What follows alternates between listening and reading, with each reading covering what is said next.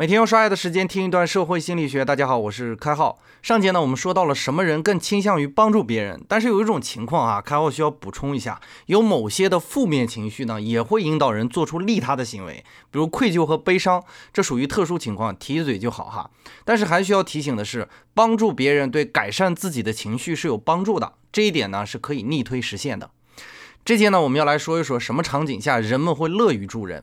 通常情况下呢，我们都会考虑个人条件，这是我们上节的内容。但是往往个人条件不足以完成整件事的解释，我们还需要考虑环境。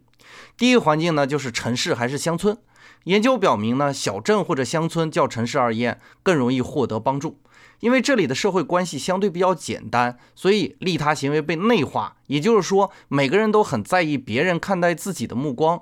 而在简单的社会关系里呢，人的安全感很强，所以会帮助别人。当然，也有一种假设哈，如果这个城市相对比较平静，没有过多的刺激，也会让帮助的行为频繁上演。这也引出了第二个因素，那就是社会居民的流动性。在流动性较强的环境，比如车站，获取帮助的可能性就较小；而在社区里呢，则帮助行为发生的可能性较大。这也说明了为什么国内很多地铁上禁止乞讨。因为在地铁行进的过程中呢，流动性较差，所以呢，乞讨者愿意来这里乞讨。但是要提醒乞讨者哈，如果有乞讨者在听御书房的话，人们对于这种暂时的团体没有好感。也就是说，地铁行进的过程中，我们帮助别人的概率并不会增加。还需要注意的是呢，旁观者效应。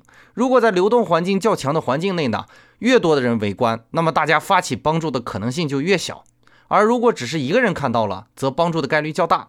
当然也要有特殊的行为哈，比如我父亲之前发起帮助别人的行为是在有旁观者的情况下，原因很简单，相对于我们这种冷漠的社会整体舆论氛围，我父亲帮助别人，事实上也需要别人帮助他，至少证明他是没有做错事儿的。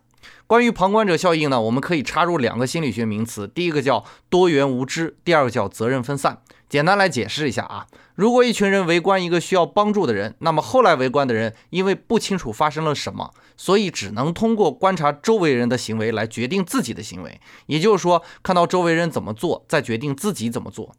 这样事实上导致了围观者一直在围观，因为看到彼此都在围观啊，这种困境叫做多元无知。而分散责任呢？我们之前讲射星也讲过，我们认为其他人可以施予援手，所以呢，我们可以选择旁观。这两个共同的效应，共同促成了旁观者效应。除了以上的因素以外，在互有利害关系的环境下呢，帮助别人就会变得必须。比如老师一般都会帮助学生，销售员一般会帮助客户。这种环境正是特殊关系决定的。所以大家可能也隐约的感觉到了，虽然我们发起帮助的行为可能只是一瞬间的善念。而事实上呢，从心理学的角度来看，这些善意的背后还是有很多道理的。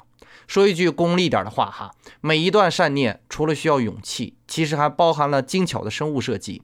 真的善良，也许是可以算出来的。本节的概念就播讲到这里，感谢您理解今天设星的主要内容。更多内容关注微信公众号“开号御书房”，我们下工作日再见。